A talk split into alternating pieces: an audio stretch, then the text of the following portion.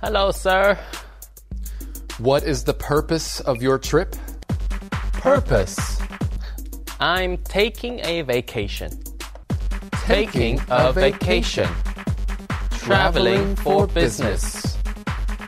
Visiting friends. Where will you be staying? At the Conrad Hotel on 535 Oak Street. Hmm. How many days will you be in the United Kingdom? 10 days.